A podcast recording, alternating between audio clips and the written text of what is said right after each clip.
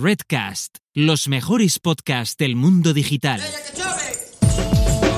Marketing for E-Commerce Podcast con Rubén Bastón.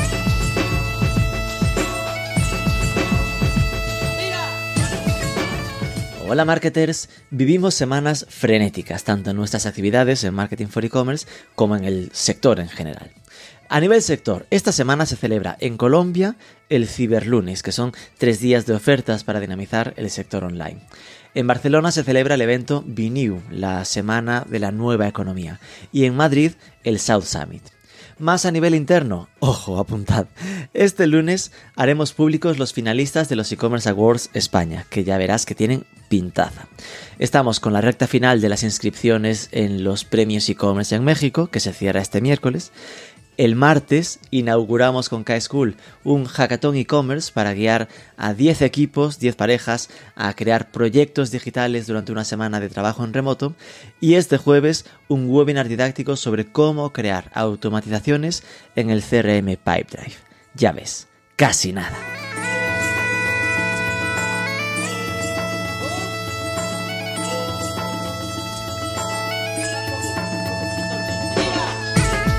Esta semana vamos a hablar de cannabis, más concretamente de uno de los derivados legales del cannabis, el CBD o cannabidiol.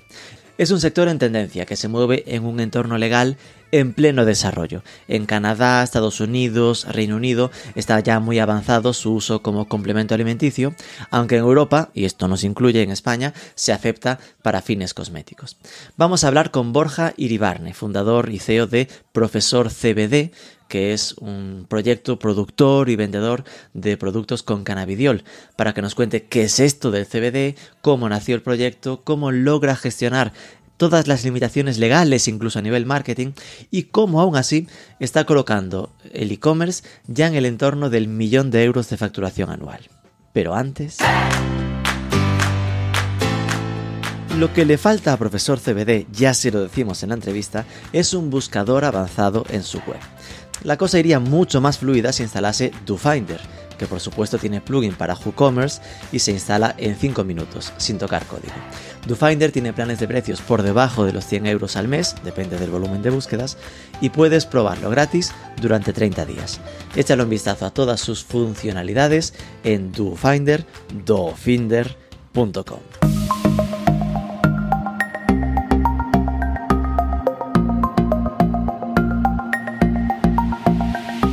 Borja Iribarne, muy buenas. Muy buenas, ¿qué tal? ¿Cómo estás, Rubén? Vamos a empezar por conocerte un poco mejor, saber de, dónde vienes y cómo nació un poco el proyecto de Profesor CBD. Bueno, a ver, yo soy un, publicista que terminó haciendo marketing digital. Eh, yo soy de Málaga, eh, pero llevo ya 11 años en Madrid. Eh, me formé en Málaga y terminé de formarme en Madrid, en, en escuelas de negocios como ESIC y posteriormente pues me fui formando laboralmente en empresas como Research is Motion, que era BlackBerry, eh, Gol Televisión, eh, también he estado en Vocento y también he llevado alguna dirección comercial de alguna agencia de branded content como, como bueno, la agencia de Sport You, eh, con Elías Israel, Iñaki Cano, etc. Y bueno, pues eh, finalmente terminé en una empresa de educación canadiense, eh, muy contento. Bueno, yo también llegó un momentillo en el que dije, oye, creo que ya soy capaz de crear mi propio proyecto, de ser mi propio jefe, gritarme a mí mismo y no tener que aguantar los gritos de otros. Y bueno, Demium me dio la oportunidad a través de un proceso que hacen que se llama eh, Demium, bueno, ahora mismo no me acuerdo el nombre exacto, pero es un fin de semana en el que reúne a muchos emprendedores de distintos ¿La Startup Weekend o algo así? Eh, sí, algo me parece que es así. Como lo han cambiado alguna vez y tal, pues no, no, no me acuerdo el nombre. Pero bueno, ya, han pasado ya casi tres años desde que lo hice, pero bueno, me fue muy bien allí. Quedé de los ganadores, ellos seleccionan un número de los, no sé, si fuimos 150 o 200 personas, pues se quedan al final con 10 15. Hablas de Demium, que es esto como... Es una incubadora de startups que lo que hace es junta talento, talento de marketing, talento tecnológico y talento de eh, generación de negocio, les da una idea, un modelo que utilizan que es copycat, es decir, un modelo de negocio que funcione en otro mercado eh, americano, eh, canadiense, israelí o británico, y lo intenta extrapolar al mercado español. Entonces ellos te dan la idea, te presentan gente y si te ven aptitudes, pues te dejan y te ayudan eh, a formar una, una, empresa, una startup, eh, con una metodología Lean Startup, siempre lanzando un MVP, te ponen en contacto con inversores y tal, y en el momento que, si eso sale adelante y creas la empresa, pues ellos son socios tuyos, eh, bueno, entran con una parte del equity y tal, y los tienes ahí de apoyo en todo tu, en todo tu, bueno, tu, bagaje, en todo tu camino eh, a futuro. Y bueno, pues en ese momento eh, yo, yo, estaba con muchísimas ganas de emprender, me enrolé con el tema de Demium, tenía una situación personal que era que mi madre había superado un cáncer hacía ya unos años, eh, le, le, estirparon el bazo, ella no puede tomar antiinflamatorios, por lo menos los de pastilla, los farmacéuticos. Eh, pero ella tiene dos hernias en el cuello, tiene artrosis, tenía problemas de sueño y en su momento pues me dijo, oye Borja, ¿por qué no tú que conoces un poquito el mercado anglosajón, porque también estuve viviendo en Australia, eh, ¿por qué no, oye, mira un poquito a ver si encuentras algo que me pueda ayudar? Y vi que en Canadá el CBD, gracias a la ley de Trudeau, estaba súper regulado, estaba ofreciendo unos resultados súper interesantes y probé a mi madre como un conejillo de India, le fue súper bien. El CBD no actúa como un medicamento, no te actúa al momento y te queda perfecto, sino que va adecuando tu cuerpo a la nueva situación, que es una situación de equilibrio. Y mi madre empezó a disminuir los dolores, a dormir, no dormir, a descansar correctamente, porque ella dormía con relajantes musculares, pero se levantaba hecho un zombie. Y desde que empezó a tomar CBD, se levantaba nueva, descansada. Y entonces en ese momento se me encendió la bombilla y dije, bueno, voy a hacer un pequeño estudio de mercado para ver si la problemática que tiene mi madre es muy nicho o la tiene mucha gente. Y me di cuenta que hay más de 25 millones de españoles que tienen o problemas articulares o dolores crónicos o problemas de sueño o ansiedad. Y dije, bueno, pues estoy ahora mismo justo en el camino con Demium de crear una startup. Eh, de buena fe que esto funciona, voy a intentar extrapolarlo. Por supuesto, no fui el primero en vender CBD en España, simplemente pues eh, lo hice a mi manera, eh, creando un e-commerce eh, multimarca, en el que al principio lo que utilicé son marcas ya consolidadas europeas, para, ver un poquito cómo el mercado español aceptaba el CBD. Lo mismo era, mal dicho, como una paja mental mía. No, no, no, no. desde el primer mes empezamos a facturar, rápidamente, con muy poca inversión publicitaria, conseguimos levantar el interés de sobre todo de early adopters o de gente muy desesperada que no quería seguir medicándose con productos farmacéuticos y bueno, rápidamente eh, empezamos a tener números interesantes y métricas considerables para levantar una primera ronda muy chiquitita que levantamos de 25K. Con esos 25K, eh, bueno, prácticamente nos mantuvimos un año eh, y aumentando facturación hasta que el año pasado ya levantamos otra ronda de 250.000 euros y todavía seguimos teniendo runaway para, para bastantes meses. sobre todo, bueno, hemos ido increciendo y de 2019 a 2020, es decir, durante 2020 crecimos un 1.113%, superando el medio millón de facturación. Así que estamos muy contentos. Entonces, de esto que me comentas ya me salen varias dudas. Una, que esto que me acabas de decir, eh, un crecimiento de 1100 tanto por ciento es una locura, es multiplicar como por 6 la facturación. Claro, en porcentaje entiendo que eso podría significar que se facturaba muy poquito. Cuéntame en datos brutos, ¿cuánto está facturando anualmente en 2020, eh, profesor? es lo, malo, lo malo de hablar con gente de marketing, que no te... No te, no, te deja quedarte con con métricas, sino que le preguntan, no, a ver, nosotros en 2019 teníamos una facturación muy chiquitita, facturamos 48.000 euros aproximadamente, eh, con eso prácticamente teníamos un EBITDA positivo porque nuestro gasto en publicidad es ridículo. Eh, pero es que en 2000, eso en 2019, 2020 hemos facturado más de medio millón. Entonces, de ahí esos números tan monstruosos, pero es que este año 2021 posiblemente lleguemos al millón. O sea que eh, las cosas están creciendo sobre todo con sentido y está siendo un crecimiento yo creo bastante cimentado. tú sabes, eh, la, métrica que no está en ningún one page ni en ningún deck, pero a mí me encanta, es cuando yo me cojo vacaciones, la empresa factura igual o más. Es decir, que no necesitan al CEO, esto ya funciona solo, con lo que yo estoy bastante tranquilo. Vale, eh, de aquí me sale otra y es qué equipo tenéis, ¿no? Porque hablabas de que hay poca inversión publicitaria. Supongo que esto podemos comentarlo porque probablemente sea porque no os dejan eh, publicitaros, ahora lo, veremos. Pero, eh, ¿con qué equipo empezasteis y qué equipo tenéis? ¿Cuántos sois, no? Claro, yo empecé solo. eh, progresivamente a los cuatro o cinco meses fiché un CTO como socio, eh, que bueno, estaba al principio part-time, pero bueno, me ayudaba en las cosas básicas para lanzar el e-commerce. incorporé luego un becario. Ese becario a día de hoy ya no es becario desde hace tiempo, por supuesto está contratado, es nuestro e-commerce manager actual, lleva todo el tema de usabilidad, diseño y la web y es una bestia. Eh, perdón, que... perdón que te interrumpa, porque esto lo estás contando súper bien y lo primero que me hace pensar es ¿qué buscaste en ese becario para que se convirtiese pues, en el commerce manager? claro, en este caso, sí, yo busqué una persona que era de marketing y de desarrollo de negocio, pero él luego tiene intereses por eh, la usabilidad, eh, las tasas de conversión, por la web. Entonces, yo desde el primer momento vi las necesidades que tenemos son estas, las puede ir cubriendo en cuanto le forme, pero es que con nada que luego le quite trabajo, él va a poder especializarse en lo que a futuro me interesa. Y bueno, pues eh, sobre todo es una, es una persona mucho más tranquila que yo, con lo que cohabitábamos muy bien. A partir de ahí nosotros hemos seguido fichando, hemos fichado tres becarios a lo largo de estos tres años y los tres no solo se han quedado, sino que ahora ya tienen puestos de responsabilidad en la empresa. Nuestro va a ser un nicho, yo no puedo fichar a ningún perfil que venga formado en el mundo del cannabidiol, con lo que a la gente que yo formo no permito que se vaya. Le doy un buen sueldo, eh, buenas condiciones y, bueno, y le doy responsabilidad, los empodero rápidamente. Nosotros a día de hoy ya tenemos un equipo in-house de siete personas y en el proyecto somos trece. Y estas siete personas ahora mismo se repartirían. Entiendo que el socio CTO es como el jefe de cuestiones técnicas. Ahora Tiene por debajo un junior, eh, un developer junior. Eh, luego en marketing tenemos a dos personas.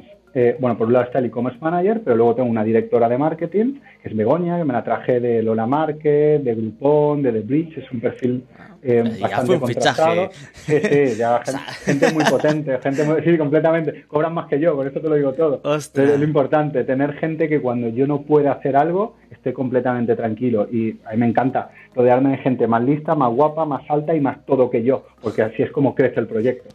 Qué, bien planteado. Esa es la idea, esa es la idea.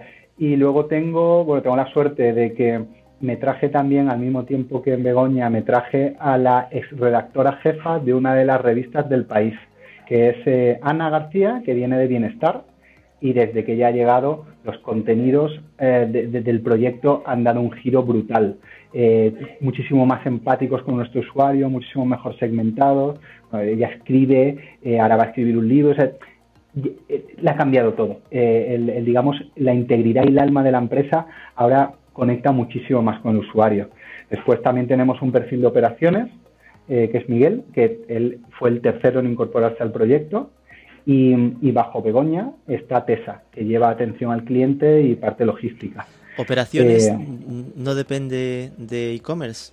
Va... No, operaciones lo tenemos. Ahí entiendo que son compras, entiendo también. Son, son compras, es relación B2B, B2B2C, porque nosotros trabajamos con Amazon Seller, con Amazon Vendor en cinco mercados y también lleva parte de relación B2B, eh, es decir, nosotros vendemos a más de 100 empresas a día de hoy en Europa y necesito que el, el perfil de operaciones sea el que se vuelque ahí. ¿Por qué? Porque no es una relación puramente comercial, es una relación muy relacionada con inventario, con eh, vas a recibir esta cantidad, te voy a comprar a ti, eh, bueno, pues va un poquito vinculado con entrada y salida de producto. Nosotros somos cultivadores, pero además de cultivadores somos distribuidores, hacemos marca blanca, fabricamos y vendemos, tenemos la cadena de valor completa. Entonces el perfil de operaciones es fundamental porque está en todos los pasos de la cadena. Se me están acumulando las preguntas, es una locura.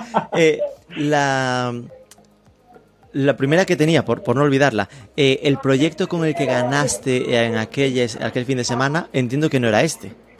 No, aparte, tal y como lo hace Demium, yo digamos no fui el ganador del fin de semana, sino que fui de los 15, 15 o 20 ganadores elegidos. Es decir, hay un proyecto que quedó por encima nuestra, pero aún así a otros perfiles que no fuimos los cuatro, que quedamos los campeones, nos dijeron, oye, queremos que emprendas con nosotros, te hemos visto potencial, te ofrecemos una incubación durante pues cerca de un año o cosas así. Que al final es formación que podría ser para impulsar aquel proyecto concreto, pero en tu caso pivotó, ¿no? Es decir, de aquel que tenías eh, originalmente, cambiasteis de, plan. Efectivamente, yo inicialmente allí eh, empecé un proyecto relacionado con gafas, gafas online. Finalmente, pues como suele pasar en la mayoría de los startups que se inician, el problema no es el producto, sino el equipo. No estábamos en sintonía y entonces, pues nos separamos, eh, parte del equipo siguió con el proyecto de las gafas y yo decidí empezar con el CBD y al mismo tiempo lo que pasa es que esto se quedó en stand-by ahora con el confinamiento creamos también otro proyecto con otros dos emprendedores que venían de fuera que es de Dogger Café, que no sé si lo pudisteis ver en prensa y en televisión porque salió, son cafeterías en las que teníamos cachorros en adopción. Entonces nosotros ofrecíamos cafés y refrescos a la gente, podían venir, jugar con los perros durante 15 minutos y así podían adoptar perros. Teníamos un acuerdo con, varias, eh, digamos, perreras y asociaciones en Madrid y en Castilla-La Mancha y conseguimos que se adoptasen 36 perros en dos, tres meses, una cosita así. Pasa que luego empezaron a fallar el modelo, hubo problemas también que, eh, con el tema del confinamiento, se cerraron los bares y eso ya no tiene ningún sentido. Yo ahí estaba más como llevaba una parte de marketing y también estaba como advisor del proyecto, pero siempre he estado full time con profesor CBD porque profesor CBD rápidamente empezó a coger un volumen que necesitaba mi tiempo y el tiempo de muchas personas más.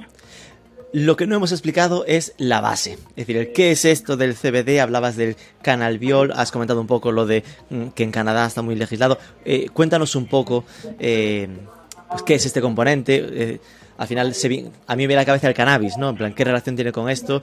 ¿Es legal o no? ¿Cómo va? Pues vamos a hacerlo rápidamente desde arriba, desde, desde donde la gente lo tiene que conocer. Hay una planta eh, que es una, familia de plantas que es el cannabis. Dentro del cannabis hay subespecies. Una subespecie es la marihuana. La marihuana tiene muchos cannabinoides en la planta que son como moléculas y una de ellas es el THC. Cuando la gente eh, ingiere o fuma marihuana, el THC te coloca. Tiene beneficios, como ya han probado en Estados Unidos y en Canadá, y lo utilizan en medicamentos, pero principalmente lo que hace es que es psicoactiva, entonces te coloca. Por otro lado, hay otras especies que son el cáñamo industrial y la ruderalis. La ruderalis la vamos a dejar porque bueno, se utiliza para fibras, etc. y tal, pero no va mucho con, con lo que queremos comunicar aquí. Sobre todo nos vamos a centrar en el cáñamo industrial. Entonces, el cáñamo industrial tiene también moléculas que se llaman también cannabinoides y el principal que tiene es el CBD o cannabidiol. ¿Tiene THC? Sí, tiene THC, pero muy poquito. Tiene casi nada de THC y como el CBD hace el efecto contrario que el THC, aunque tenga un poquito de THC, el cuerpo no lo nota. El cáñamo por eso no es psicoactivo, pero el CBD sí tiene propiedades ansiolíticas, eh, antiinflamatorias. Ya con ansiolíticas y antiinflamatorias ya nos metemos en un abanico de posibilidades brutal. Dolores crónicos, temas deportivos. Bueno, ahora en los Juegos Olímpicos muchísimos atletas han utilizado el cannabidiol porque la AMA, la Agencia Mundial Antidopaje, lo permite. Entonces tú dices, oh, eh, deportistas utilizando cannabis de manera legal, sí, desde hace tiempo se está haciendo. Futbolistas de fútbol americano que, claman al cielo diciendo, si el CBD hubiese llegado hace 15 o 20 años, o lo hubiese legalizado hace 15 o 20 años, no tendríamos los problemas que tenemos ahora en, el hígado por la cantidad de complementos que nos hemos metido. Entonces, siendo antiinflamatorio, siendo ansiolítico, eh, duermes mejor, te quita problemas de estrés, eh, eh, problemas de dolores articulares, dolores crónicos como la artrosis. O sea, tiene un abanico tan potente que ya en Estados Unidos y Canadá hay un montón de medicamentos, como el Epidiolex, también para la epilepsia sirve muy bien, para la esclerosis múltiple, el, está el Sativex. Hay un montón de medicamentos en mercados que lo han regulado antes, sin embargo en España, o más bien en Europa, va un poquito más lento. El Tribunal Superior de Justicia Europeo ya dijo en noviembre del año pasado que el CBD no es un estupefaciente, pero todavía la EFSA, que es la Autoridad Alimentaria Europea, dice que no se puede consumir, el ser humano no puede consumirlo, principalmente porque no lo tienen reglado. En el momento en que lo tengan reglado, pues se abrirán las puertas y aparecerán muchísimos más fabricantes. Nosotros a día de hoy, nuestro formato principal, que es eh, el aceite, lo vendemos como producto cosmético. Es un poquito, eh, el usuario sabe perfectamente que en el packaging pone que no se puede consumir y él pues lo puede utilizar en la piel o bueno, él tiene un, digamos, un background. Efectivamente. La suerte que nosotros tenemos es que nuestros productos son cosméticos para la flora bucal. Entonces nuestros usuarios se lo pueden echar en la boca, no tragarlo y le hace efecto, porque es sublingual, se echa debajo de la lengua. Entonces no, no estamos incurriendo en ninguna contradicción legal, porque nuestro usuario no lo consume, pero nosotros lo tenemos tipificado como cosmético. Igual que nosotros en el resto de países, en Portugal, en Francia, en Alemania también. De Europa, ¿no? Es decir, que en Canadá sería un poco la excepción que están más avanzados. Eh, menos eh, Unit Kingdom, menos Gran Bretaña, que esos van más avanzados y lo tienen como complemento alimenticio. El resto de Europa estamos ahí en un limbo que si son inteligentes lo regularán pronto porque en materia fiscal puede ayudar mucho a, bueno, a cualquier país que, es que sea de los primeros en regularlo. Vale. Em, dijiste hace un rato que obviamente no éramos los primeros en venderlo. Entonces me hizo pensar, eh, ¿qué aportasteis? ¿no? Porque claro, supongo que en ese momento de que estás proponiendo la Denium, el voy a pivotar hacia esto, te dirá cuál es tu plan para ser mejor o, aportar algo diferente a los que ya existían. ¿Cuál fue tu aporte de valor ahí? En este caso, eh, yo detecté que las marcas que estaban vendiendo CBD en España, número uno, no eran españolas.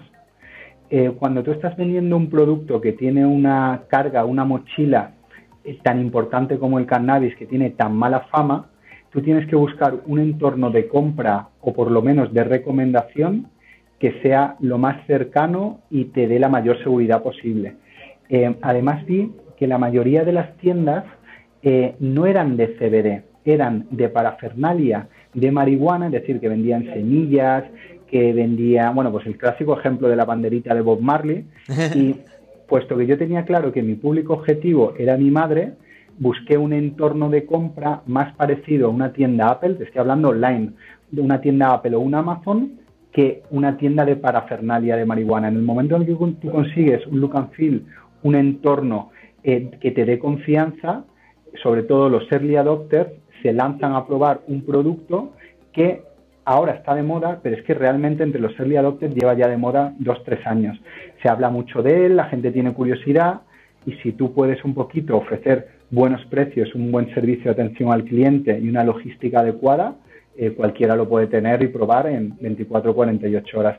Ese es el valor añadido principal que yo quise ofrecer. Aparte, no había e-commerce de CBD, había verticales. Es decir, una marca vendía sus productos, pero yo ofrecí en un mismo e-commerce, que es una cosa muy básica, pero en este sector nicho no estaba muy desarrollado, varios formatos, varios productos, varios porcentajes, varios tipos de producto, sin tener muchas opciones para liberar de la elección al usuario, pero que por lo menos pudiese elegir entre flor, pudiese elegir entre aceite y liquid o crema. O en ese momento también se vendían eh, cápsulas de estas de soft health, de de, gel así que se meten en la boca, porque en ese momento todavía era un complemento alimenticio.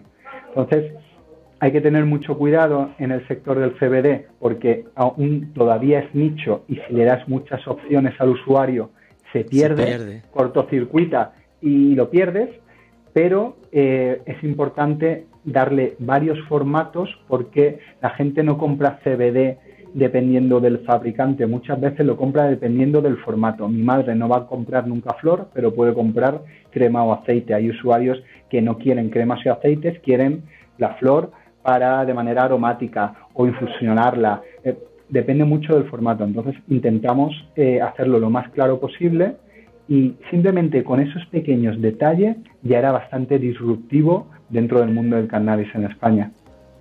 Entonces, para quedarme un poco con la idea sobre el producto, es algo que oficialmente no se puede consumir en España y en varios países de Europa, pero sí en Reino Unido. Y hay un poco ese giro, ¿no? De esto se puede usar como cosmético y ya después lo que hagas tú en tu casa no es nuestro problema.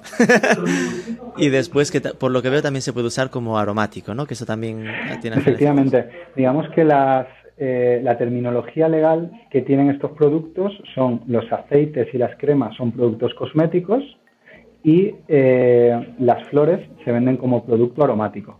Es más, eh, yo, no sé lo que hace cada uno en su casa, pero sí tengo constancia de bastante gente que simplemente lo utiliza como velitas para, para que le huela la casa. bueno, es, un uso muy personal. A partir de ahí... pero eso tiene efectos, el, puro olor, el tema aromático. A nosotros en el cuerpo tenemos un sistema que es el sistema endocannabinoide, que está en diversos órganos del cuerpo, incluso en la piel. Entonces, por ejemplo, el CBD puesto en la piel o en las articulaciones tiene efectos. Eh, de manera olorosa, posiblemente menos, pero si es embriagador, eh, bueno, pues hmm. tiene bueno, distintos usos.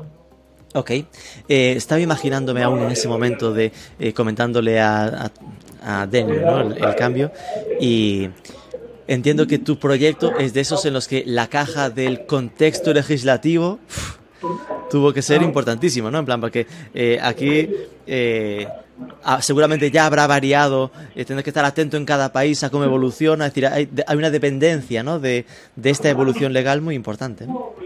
Por supuesto. Nosotros creamos el proyecto, bueno, creamos la empresa en octubre del 2018. Llevaba trabajando en el proyecto desde principios de año. Cuando yo empecé a trabajar en el proyecto, el CBD era un complemento alimenticio y de pronto hubo una mala praxis a nivel europeo, encontraron fabricantes que estaban etiquetando erróneamente o poniendo porcentajes distintos. Incluso encontraron metales pesados en algunos aceites de CBD a nivel europeo y la EFSA, la autoridad europea, dijo, oye, yo no soy capaz de regular esto, esto no puede ser un complemento alimenticio, que sea cosmético o que sea otra cosa. Pero nosotros ya teníamos eh, prácticamente el proyecto hecho. Nos tuvimos que adaptar a ese cambio. En ese momento, cantidad de empresas que ya estaban facturando no, no fueron capaces de ver el camino y salieron del sector. Hubo mucha venta de productos, de formulaciones, mucha gente se quitó de en medio. Nosotros en ese momento fuimos valientes, seguimos adelante, buscamos otro camino y eso hizo que un pastel que obviamente todavía no estaba maduro, pero que empezaba a tener players posicionados, volvió a, tener hueco para, nuevos actores. Y luego, eh, muy interesante también lo que ha pasado a finales de 2020, en noviembre, el Tribunal Superior de Justicia Europeo eh, concluye en un caso que hubo en Francia, eh, bueno, por un tema de una disputa entre una tienda con el gobierno, que el CBD no es un estupefaciente y no puede ser penalizado. Y por otro lado, a principios de diciembre la ONU eh, saca al cannabis, no al CBD, sino al cannabis, es decir, a la planta en general, de la lista número 4 eh, eh, de sustancias prohibidas. La lista número 4 es donde está la heroína. Entonces a ver, hijo mío, ¿en serio estás comparando el cannabis con la heroína? Era una ley de 1961, no había sufrido actualizaciones, pero ya gracias a la presión de la Organización Mundial de la Salud y de distintos lobbies, pues parece que la legalización regulada, porque la legalización tiene que ir con una regulación acorde, cada vez se acerca más, lo cual, eh, bueno, pues facilita mucho el entorno de trabajo, claro. Pero creo que deja claro es que aquí hay una apuesta clara, porque igual que han venido para bien, podrían haber, es decir, igual que el 2018 fue un bajón, es decir, que de repente fue dar un paso atrás y podrías haberte rendido y podrían haber venido más malas, ¿no? Pero al final lo bueno es que desde aquella todo todas las decisiones legislativas parece que van un poco viento a favor, ¿no? Sí. Pero que... la, tendencia, la tendencia es a ir, no vamos a hablar de legalización porque es un término muy, muy, muy abstracto y demasiado macro, pero sí de ir estudiando las distintas sustancias de la planta, ver si realmente son provechosas eh, terapéuticamente o recreativamente para el ser humano e ir legalizando. A día de hoy hay un grupo de trabajo que propuso el PNV y hay varios partidos políticos que están entrevistándose con especialistas internacionales para que le den su feedback en, Francia, Canadá, Estados Unidos, Gran Bretaña, que tienen ya experiencia, eh, para que le den su feedback para si regular o no regular el cannabis terapéutico en España. Eh, o, la gente se vuelve muy loca o en febrero o marzo de 2022 eh, digamos que la resolución va a ser hacia, vamos a regular esto porque los feedback que nos han dado son positivos. Eh, se han aprobado medicamentos en España con CBD, o sea que yo creo que la tendencia es hacia aprovechar una planta cuyo cultivo es mucho más barato que otros principios activos. Eh, además, la planta de cáñamo no solo es para obtener CBD, sus fibras se puede, o sea, sus fibras se pueden utilizar en construcción, en materia textil, salpicaderos de coches, o sea, tienen muchos usos. Incluso se pueden utilizar para baterías de móviles, ahora que hay esta gran crisis de los microchips y tal. Eh, bueno, es, una planta muy aprovechable y hay que dejar ya esa hipocresía y aprovechar un recurso natural que tenemos como es el cañón, independientemente de los colocones, de la manera recreativa, del THC y echalaura. Es una planta que es muy aprovechable, aprovechémosla. Comentabas también antes que sobre las eh, lo internacionalización, ¿no? El hecho de que trabajabais como B2B para empresas eh, internacionales. Pero la web la veo bastante orientada hacia España, ¿no? Es decir, eh, y de hecho tú mismo comentabas lo importante que era en el proyecto lo de esa cercanía en la comunicación, ¿no? ¿Cómo va? Es decir, ¿estáis centrados hacia España? ¿Estáis internacionalizando de algún modo? ¿O solo os internacionalizáis a nivel B2B? A ver, a día de hoy nosotros estamos vendiendo a nivel B2C en España y Portugal. Portugal es maravilloso por dos razones. La primera, bueno, por tres razones. La primera de los portugueses eh, eh, son una gente encantadora. Yo tengo predilección por ellos. Conozco muy bien el Algarve, porque yo soy de Málaga y viajo mucho allí. Pero, eh, número dos, entienden perfectamente el castellano. Y número tres, a nivel logístico es como Badajoz. Da exactamente igual, es el mismo precio, se entrega los mismos días, entonces es un mercado relativamente sencillo en el que entrar. A nivel B2C ya estamos vendiendo en Portugal. ahora estamos abriendo Francia. Eh, pero a nivel B2B es donde, digamos, el canal en el que estamos vendiendo en cinco mercados. Estamos vendiendo en Gran Bretaña con sus maravillosas aduanas eh, y el, auténtico traqueteo que tenemos. Eh, estamos vendiendo en Italia, en Francia, en Alemania y no, no, perdona, son cuatro mercados, son Italia, Francia, Alemania y Reino Unido, porque el quinto mercado es el mercado español que, por ejemplo, vendemos con Vendor de Amazon, vendemos con otros e-commerce como puede ser Promo Pharma y luego nosotros también tenemos algunas tiendas que nos han solicitado nuestro catálogo y le enviamos producto. Vale, y esto, eh, decías al principio que habéis empezado vendiendo productos de terceros. Ahora, ¿cómo es el reparto entre productos de terceros, marca propia? A día de hoy, más del 99% de las ventas son producto propio. Qué caña. Eh, pero porque no hemos, no hemos querido potenciar productos de terceros, lo cual no quita que a futuro, eh, bueno, pues tenemos un escenario estratégico en el cual puede que abramos a marcas eh, de fuera de Europa. Eh, en Estados Unidos llevan un adelanto aproximadamente entre 4 o 6 años en desarrollo de producto. Tienen aceites de CBD con aminoácidos, con otros cannabinoides. Y en el momento en que seamos, no, no, no, no creo que seamos, sino en el momento en que veamos que el público español es suficientemente maduro para eh, meterle otro cannabinoide y lo sepa apreciar, abriremos a proveedores internacionales y luego repetiremos lo que siempre hacemos cuando un producto funciona, pues terminaremos formulándolo nosotros. La filosofía Amazon, vamos. Completamente, completamente. Amazon nos lo está haciendo a nosotros, pues nosotros hagámoslo también a, los americanos. Es un toma y daca. Qué bueno. lo compro, veo cuál se vende más y digo, oye, tráeme este que quiero probarlo un poquito. Efectivamente, lo, llevamos al laboratorio, eh, vemos, eh, bueno, pues un poquito los componentes y vamos creando el nuestro es lo que tiene el CBD, que el CBD no se puede patentar, es como patentar el agua con azúcar. El CBD es una molécula, tú no puedes patentar una mezcla que tiene aceite de cáñamo, aceite MCT, aceite de oliva o la base que le quieras poner y un cannabinoide, eso no se puede patentar. Entonces, a partir de ahí, bueno, pues hay otras herramientas de marketing para fidelizar a tu cliente, ya sea con precio, ya sea con un trato exquisito, ya sea con bueno pues eh, una atención al cliente que creemos que es de lo más destacado que tenemos en Profesor CBD. Sobre todo lo que intentamos desde el primer momento, con muy pocos recursos, ahora con algunos más, es intentar que el usuario una vez que compra el producto sepa lo que está comprando, sepa cómo usarlo, sepa lo que va a pasar y no vender motos, que se ha hecho mucho en este sector, de tómate esto y vas a estar magnífico. No, perdona, tú lo mismo tienes unos dolores crónicos eh, y esto puede ser un paliativo. Tú lo mismo tienes ansiedad, sí te puede ayudar. Tú tienes problemas de sueño, bueno, a ver, esto te puede ayudar a modo parche, pero lo ideal es ir a un médico. El CBD nunca debe ser sustitutivo de un tratamiento médico. Nosotros no somos médicos, eh, entonces nosotros simplemente vendemos un producto que a ti te tiene que haber recomendado un profesional sanitario. Eso lo dejamos muy claro yo creo que la gente agradece esa transparencia. Estaba pensando en que no encuentro una versión vuestra en otro idioma. Eh, entiendo que lo de Portugal dais por hecho de...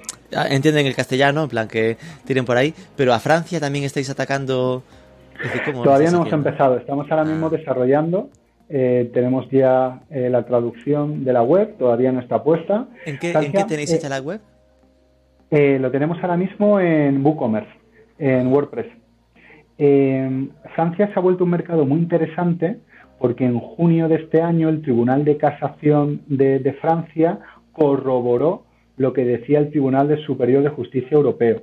Y Francia casi no tiene producción de cáñamo porque estaban ahí en una indefensión jurídica que no le gustaba a los cultivadores.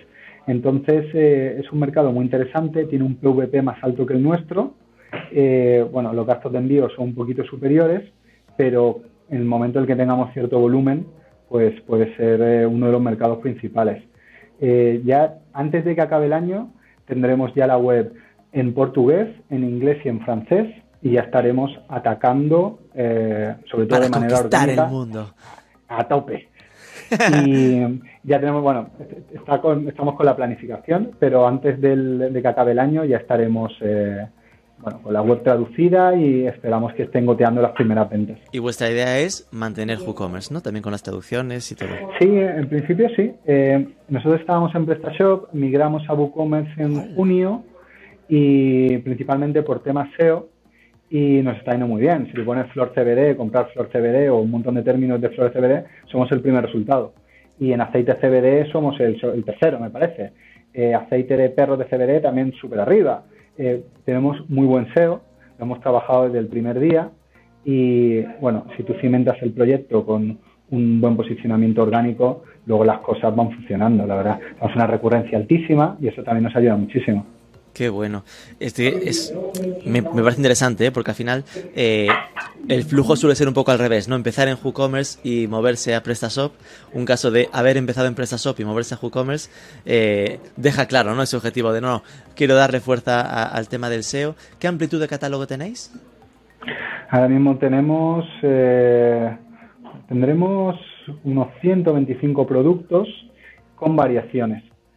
por ejemplo, imagínate eh, unas charas. Unas charas son un tipo de resina que se extrae de la flor viva y que es un producto muy premium. Pues tenemos de distintos aromas, de limón, eh, no sé, así va variando un poquito. Eh, seguiremos ampliando catálogo, eh, nosotros vamos viendo las tendencias, sobre todo en Estados Unidos, y pues a partir de ahí vamos comprando producto y desarrollándolo luego a posteriori. Y ya mismo nos meteremos también en temas no alimenticios puramente dicho, porque el CBD no puede ser consumido como alimento, pero el cáñamo sí. Eh, todo lo que salga de la semilla de cáñamo, que eso no tiene CBD, pero tiene otras propiedades, eso sí se puede consumir. Entonces, posiblemente en poco tendremos algunos productos alimenticios. No te puedo decir qué producto es porque no puedo dar esas pistas a la competencia, pero vamos, que pronto las veréis en la web y son eh, un formato que está teniendo muchísimo éxito en Estados Unidos. No, te lo preguntaba porque alguna de las limitaciones que suele comentar con WooCommerce eh, suele ser el una, si tienes eh, ese tema de multidioma, que a veces es complejo de organizar, pero es cuestión de organizarlo bien, ahí se supera. Y otra, eh, lo de la amplitud de catálogo, que si te juegas a más de 200, más de 500, más de 1000 productos, que igual las bases de datos ya empiezan a, sufrir un poco, ¿no? Pero este es un tamaño que se ve como, como adecuado. Vale, mi experiencia. Yo entraba en, en Profesor CBD, entro, ¿no? Sí. Y primero me llama la atención que te salta eh, un pop-up en el que te pregunta lo de ¿eres mayor de 16, de 18 años y aceptas las cookies. Me hizo gracia ese, esa doble pregunta al mismo tiempo, porque muchas veces, de hecho, acepté y me saltó después de nuevo el de cookies. sí. lo tuvimos durante un tiempo, intentamos simplificarlo en un clic, eh, pero eh, bueno, nuestro Igual nos dijeron, esto no vale. Jorge, eh, yo sé que tú intentas que la compra sea en menos de cinco clics, pero aquí el usuario tiene que, el usuario nuevo tiene que dar dos clics Así que a día de hoy, si borras cookies, ahora ya lo tenemos con primero 18 años y después cookies. Bueno, eh, hay, que adaptarse. ¿no? Exacto, exacto, que da rabia, pero porque lo primero que pensé, fíjate qué vicio tengo, que era lo de, uy, dos cosas diferentes en una misma pregunta, los van a matar. bueno, si me hubiesen dejado, hubiese puesto también, y me das tu correo y quieres comprarme y me das tu teléfono, todo en un ok y para adelante. Pero no hubo manera, y después es cierto que lo primero que pensé era, guau, claro, si yo no supiese del tema, ¿no? Me imagino, en plan, gente que llega aquí y te cuentas, ok, aceite, flores, cremas, vapes, es decir, pensé, siendo el, polimalo del asunto, ¿no? Aquí como sé yo, me pierdo, ¿no? Hay demasiado producto y no sé a qué atacar. Y de repente encontré el duda sobre qué formato es el que mejor se adapta a tu estilo de vida. El profesor CBD te puede ayudar con un breve formulario de 5 clics. Me encantó, te lo juro. Porque, Muchas gracias. Porque eh, estaba pensando, es que aquí me pierdo, no sé por dónde empezar. Y de hecho lo pondría más arriba, si me apuras, ¿no? En plan, algo como, oye, claro, el problema será para el que ya lo conozca, pero para los usuarios nuevos, esto ayuda muchísimo. Y de repente, en plan, vas y llevas a, una especie de. En el fondo es un chatbot, porque veo que lo hizo, lo hiciste con Landbot eh, que al final te va preguntando, a ver, te ayudamos. Eh, ¿Qué te trae por aquí? Aspiro a optimizar mi rendimiento deportivo. En plan, que de repente estás aquí dibujando lo que se presupone en vuestros Bayer persona. Correcto. En plan, el que lo hace para las mascotas, el que quiere vitalidad, el que es deportivo. Y, al final de, las cinco preguntas te va a derivar a, una serie de productos, ¿no? Maravilla. a, un, a un producto. Eso es lo que hemos hecho. A ver, Partimos de la base que nosotros no somos profesionales sanitarios. Nosotros no podemos recomendar un producto y menos recomendar un producto para mejorar la vida de nadie. Eso eh, no es ni ético ni es legal. Pero lo que sí hemos hecho es, le hemos hecho una encuesta a eh, toda nuestra base de datos, no, me parece fuera los 5.000 primeros usuarios, eso creo que fue en enero aproximadamente. Entonces, establecimos Bayer personas según el producto que compraban, el rendimiento que habían tenido y la dolencia que tenían previamente. Y con eso creamos, eh, digamos, pues eso, eh, bueno, eh, como productos vinculados a Bayer Persona. Gente que entraba porque tenía problemas de sueño. Habían comprado el aceite de CBD con GABA, que es un neurotransmisor que ayuda con los desórdenes de sueño. Y habían concluido que sí les había ayudado y que dormían mejor. Perfecto, pues ya creamos el chatbot. Entonces, con eso conseguimos que nuestra base de datos sea la que desde su experiencia pueda decir al usuario, oye, yo he hecho esto y me ha funcionado. Te recomendamos que hables con un médico, siempre, pero además en serio, por favor. La gente, que todos conocemos un médico y los médicos ya conocen el CBD, preguntadle a vuestro médico de cabecera, a vuestro amigo de medicina general, a vuestro cardio, a todo el mundo, y que ellos dirán, no hay ningún problema con el CBD, lo podéis eh, combinar o no con vuestros medicamentos, y ya con eso, pues venís a la web, hacéis el cuestionario para ver qué ha comprado otra gente y ya, bueno, pues encontráis un producto que se adecue un poquito a lo que estáis buscando. Igualmente, no, es que yo quiero probar esto porque sí. Oye, pues pruébalo, si no hay ningún problema. Pero, por favor, hablar con vuestros médicos, que para eso están, que no somos incompatibles. Es más, trabajamos con clínicas eh, de fisioterapia, con clínicas eh, de neumología.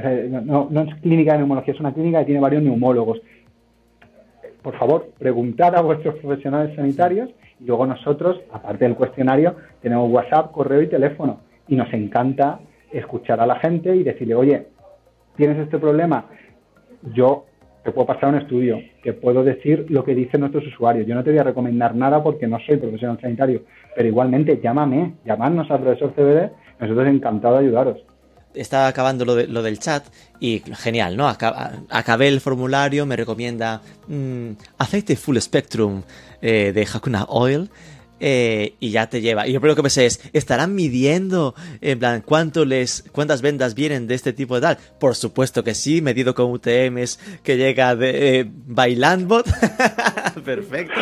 Lo que sí que me extrañó es que dejéis lo del el enlace a Landbot. ¿Esto os lo exige él? O... Bueno, ahora, ahora Porque al final es un punto de fuga, ¿no? Completamente. Es, un, eh, es por el plan que tenemos. llevamos poco tiempo con el ah, cuestionario del profesor CBD estamos testando, eh, está yendo bastante bien. Eh, fírmalo ya, fírmalo ya. Esos, puntos de fuga eh, irán fuera, pero, pero sí, ahora mismo es que todavía llevamos menos de seis meses y tomamos decisiones con muchos datos. Intentamos que sea... Porque eh, nuestro sector varía mucho la época del año.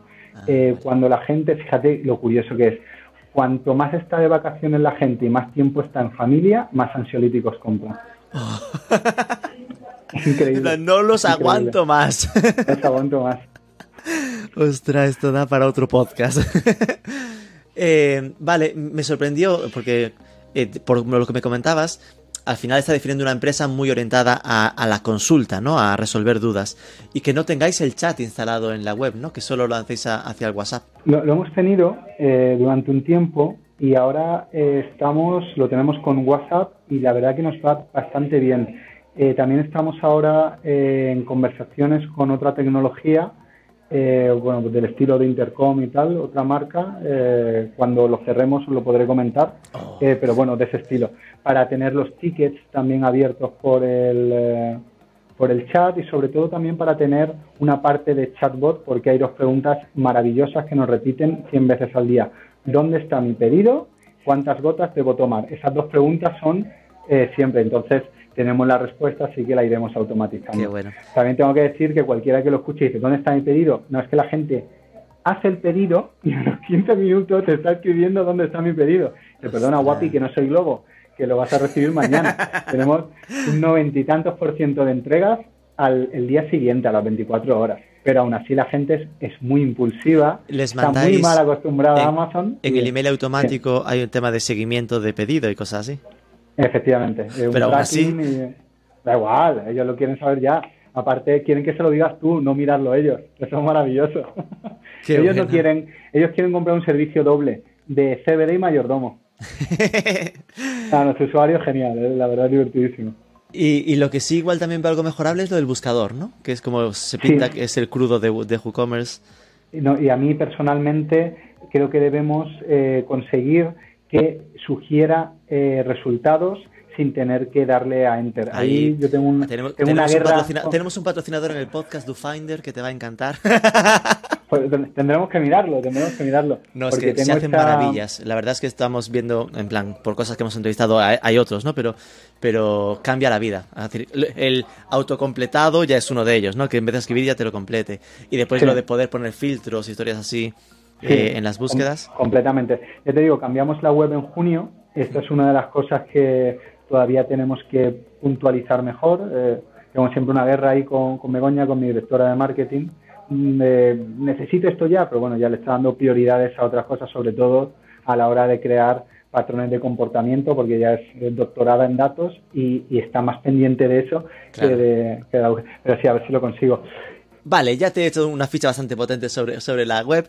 Eh, cuéntanos entonces, ¿qué tráfico tenéis? ¿no? Eh, ahora van las míticas de tráfico, conversion rate, cesta media.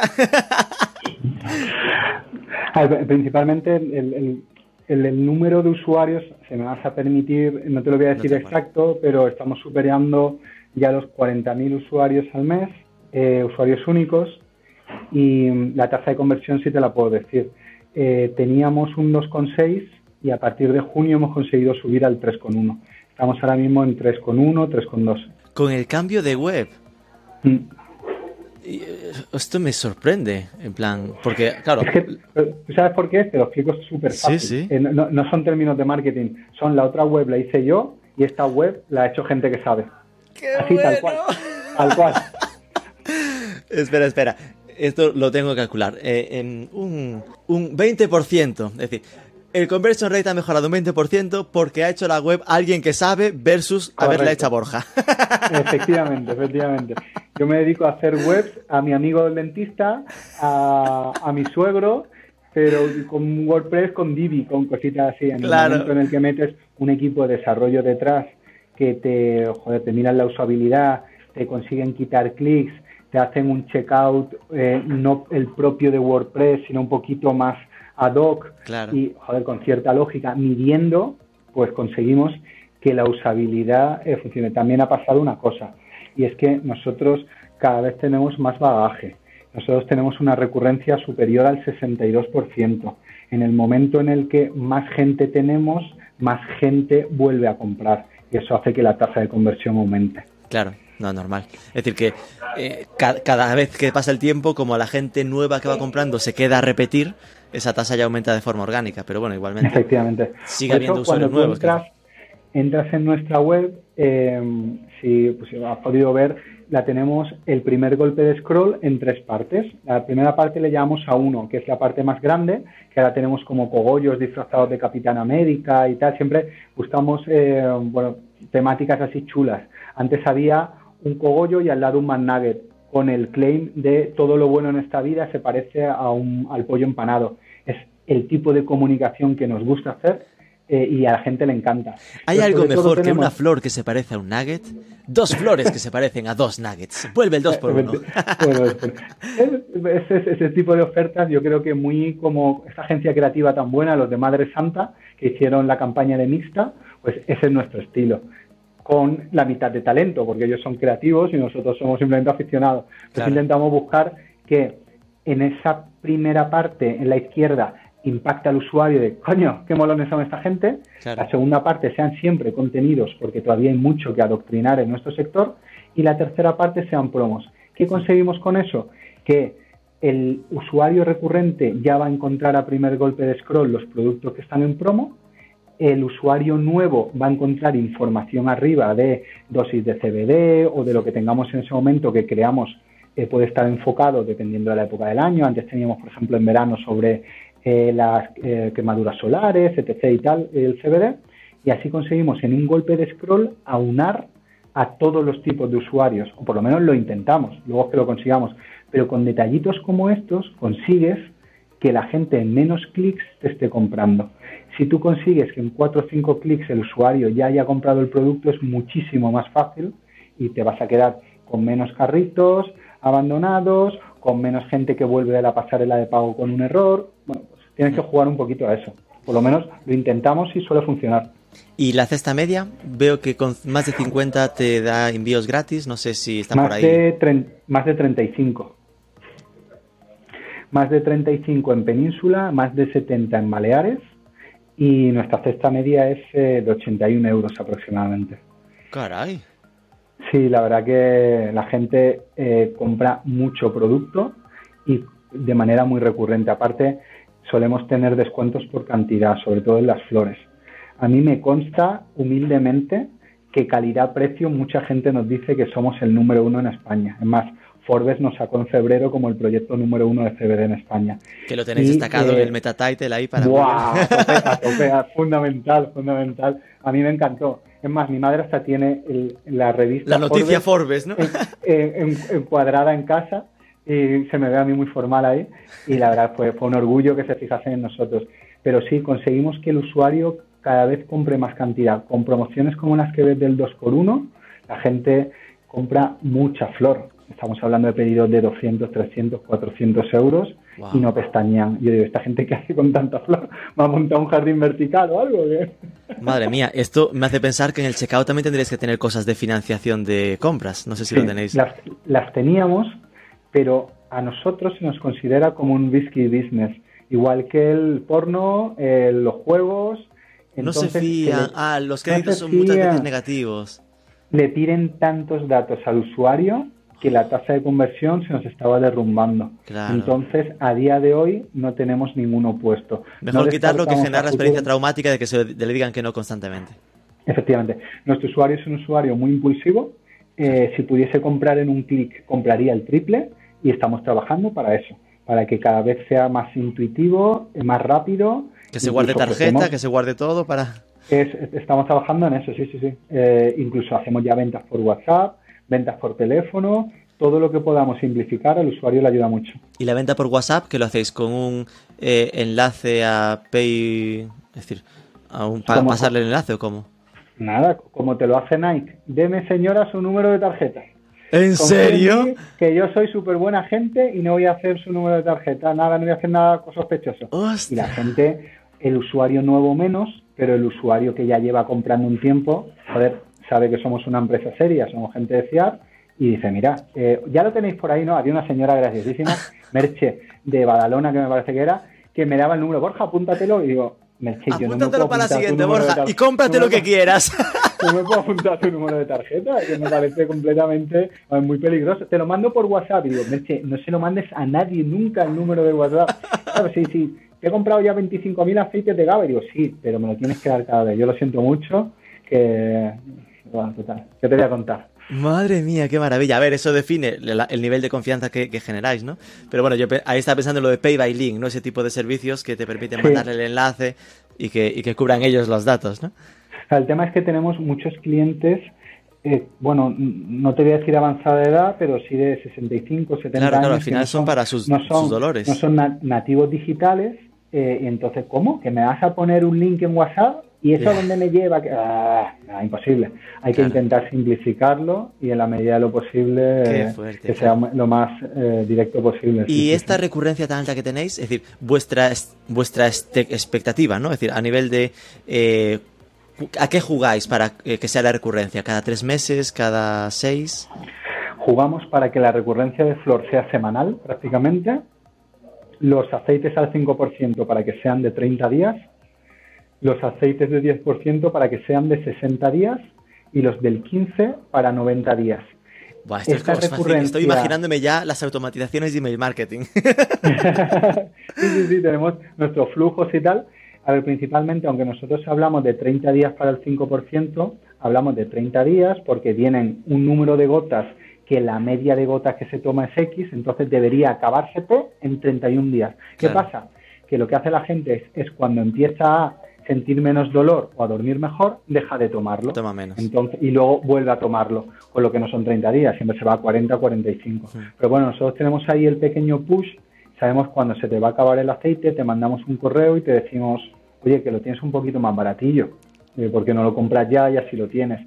Y así, bueno, pues eh, tienes en tu despensa tu otro aceite y no tienes ningún problema. ¿Qué base de datos tenéis, más o menos?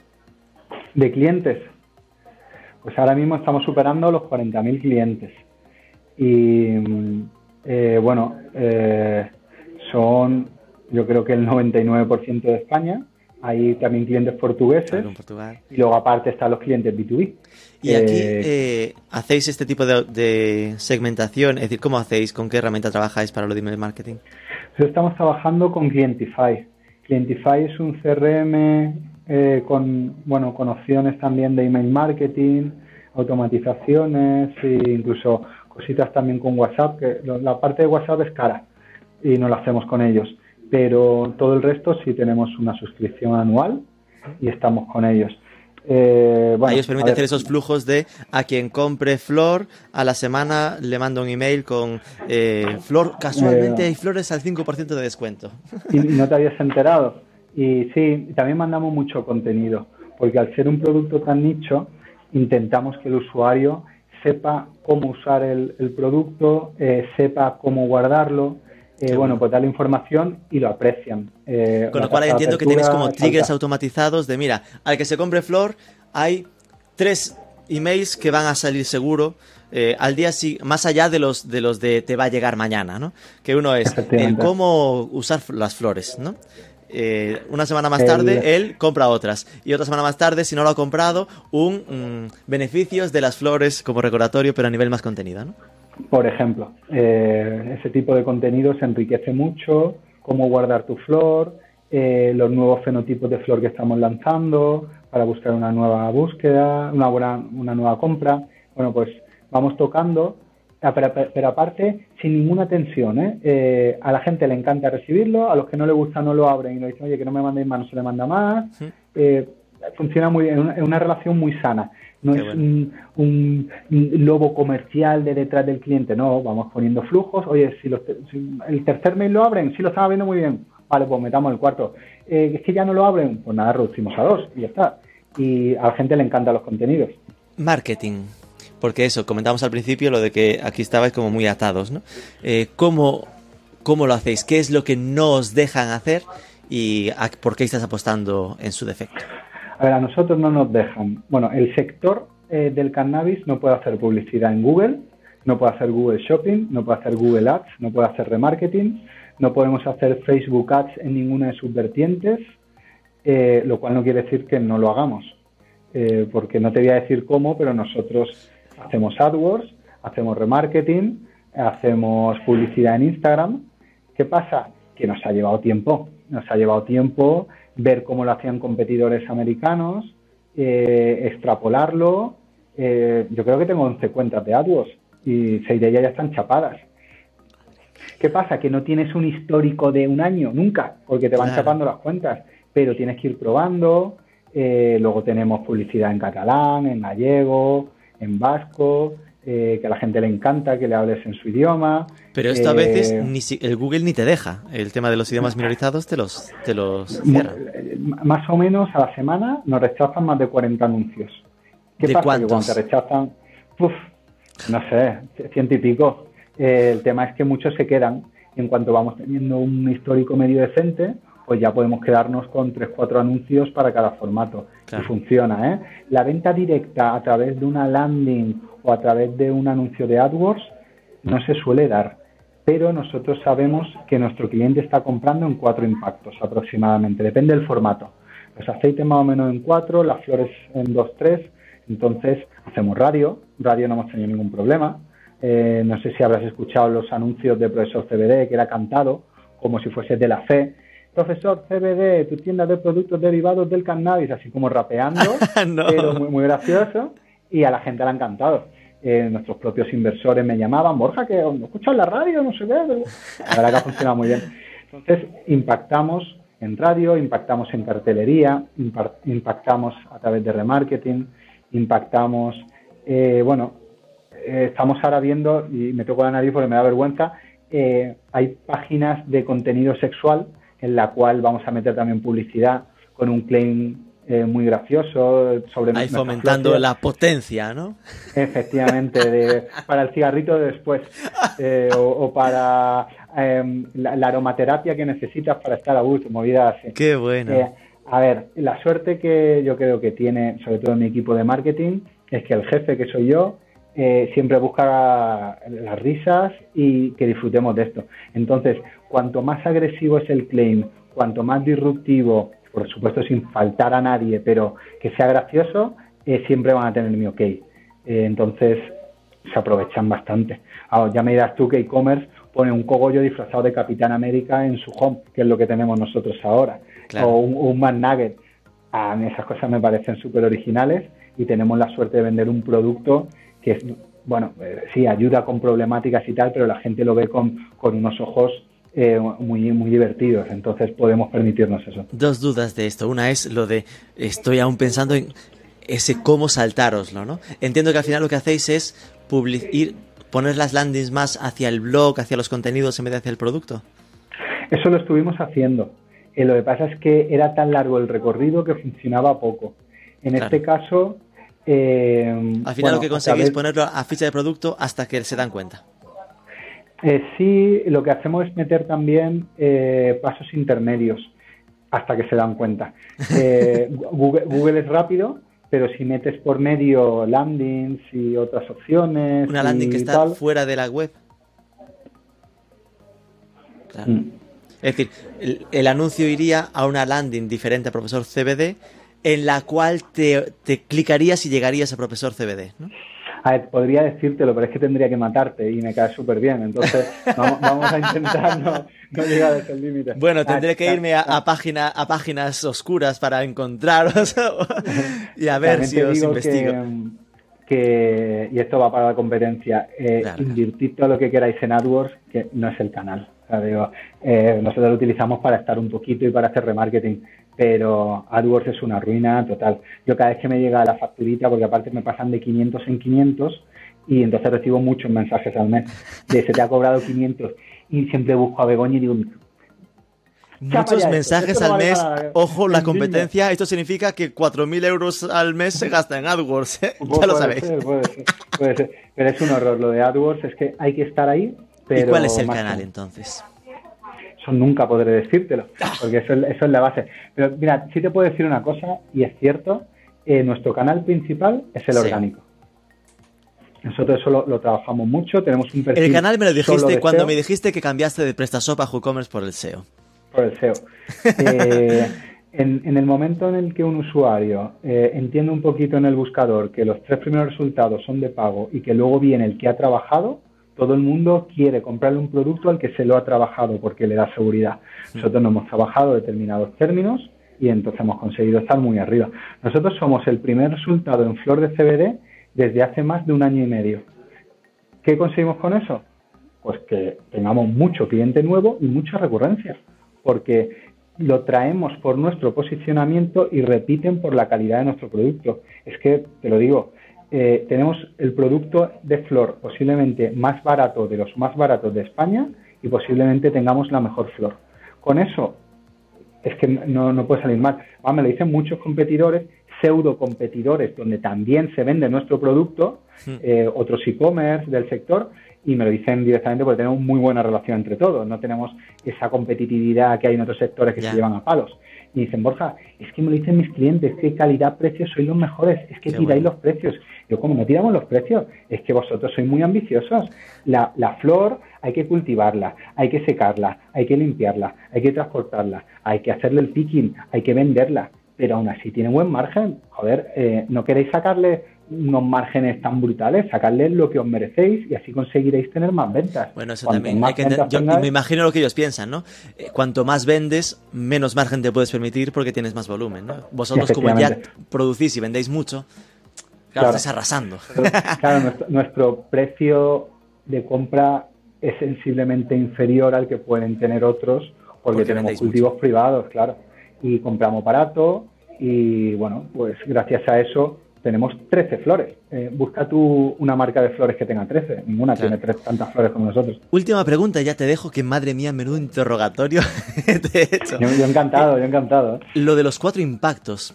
Esto es de las cosas que menos gente sabe, ¿no? Eh, el saber los touch points, los puntos de contacto que se necesitan para vender. ¿De dónde sacas ese dato? Nosotros trabajamos con una herramienta que se llama Addington, es una herramienta de pago eh, que son de Barcelona, ¿no? Addington. Eh, bueno, nosotros tratamos con ellos aquí en Madrid. Posiblemente sean de Barcelona y tengan aquí también eh, alguna persona. Y, vale, te cuesta pasta, pero por fin mides. Es que Google Analytics, uff, es, es, un poquito chungo para medir conversiones y tal.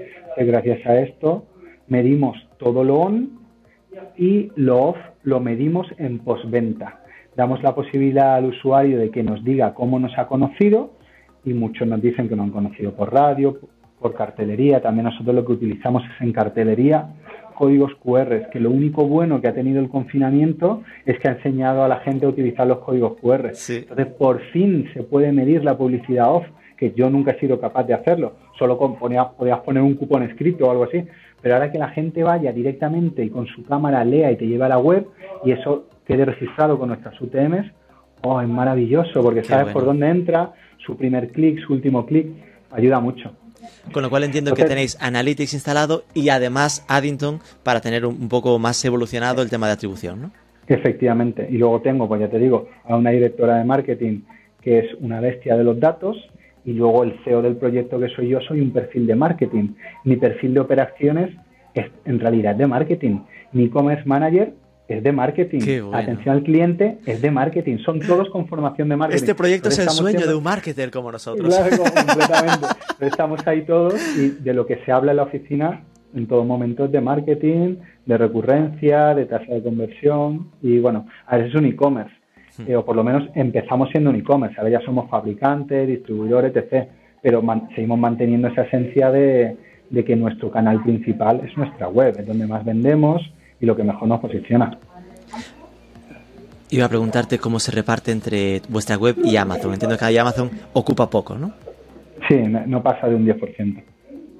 Y eso que estamos, ya te digo, en cuatro mercados. Pero, y tampoco queremos que lo que se potencie en exceso, no solo por el porcentaje que se llevan, que no es pequeño, en vendor es casi un 35%, en seller es un 15%, pero igualmente hay que estar en Amazon porque nos ayuda a nivel marca y a nivel conversión, pero cuanto menos se entere Amazon del precio de venta y de tal, mejor, porque va a sacar su aceite CBD en cuanto vea que esto funciona. Entonces, intentemos ralentizarlo lo máximo posible. Pues nada, Borja Iribarne, de verdad, muchísimas gracias. Eh, mucha suerte ¿no? con este reto. Entiendo que vais bien enfocados para alcanzar el millón, que sería crecer el 100%, que no está nada mal. No es el mil y pico por cien del año anterior, pero oye, 100% sigue siendo un, buen dato. Eh, me quedo con las ganas de, descubrir cómo hacéis eh, estos trucos con, para saltaros las limitaciones de, de, los, de las plataformas de publicidad.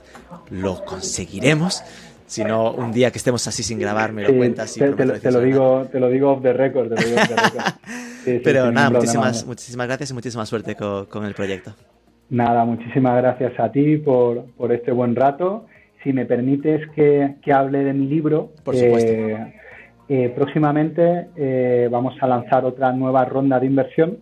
en este caso vamos a levantar medio millón de euros eh, ya ayer hablé con dos inversores y ya tenemos casi la mitad de la ronda palabrada.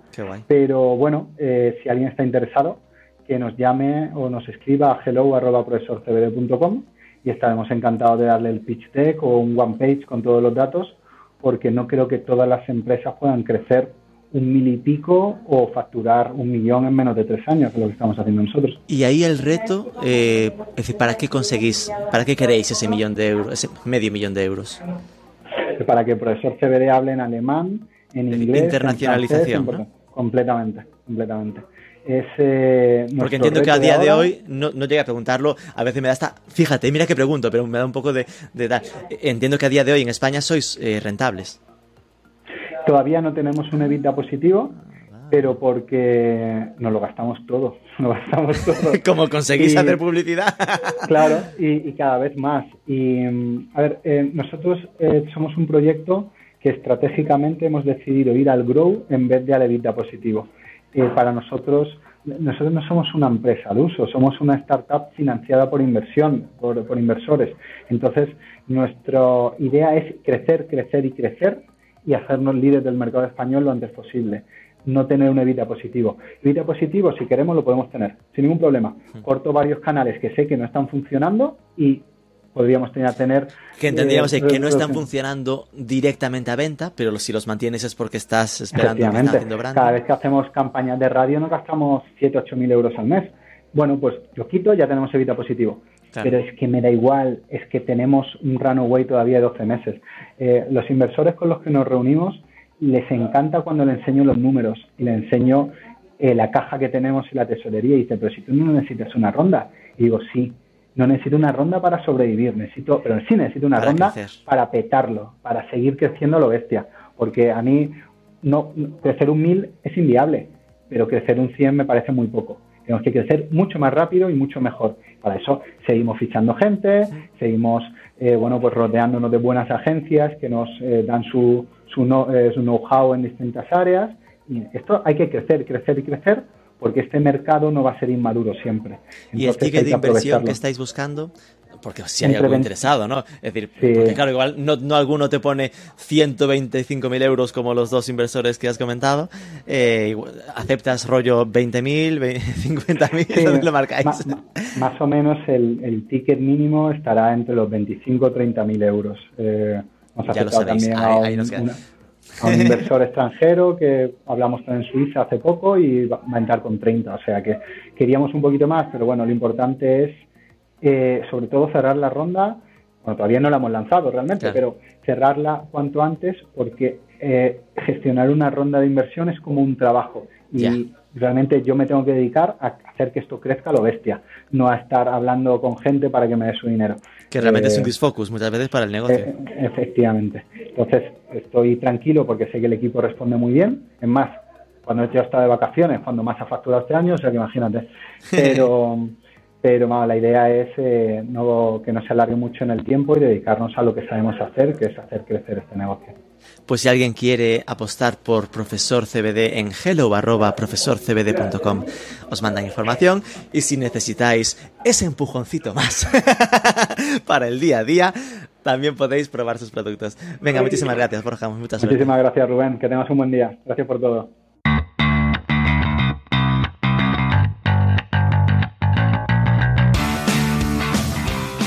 Tremendo como está pasando de 50.000 euros en 2019, medio millón en 2020 y ya proyectando millón para este año. Curioso ese cambio de plataforma de PrestaShop hacia WooCommerce, normalmente suele ser casi al revés, que deja clara su apuesta por el SEO y que se entiende por esa relativamente baja amplitud de catálogo.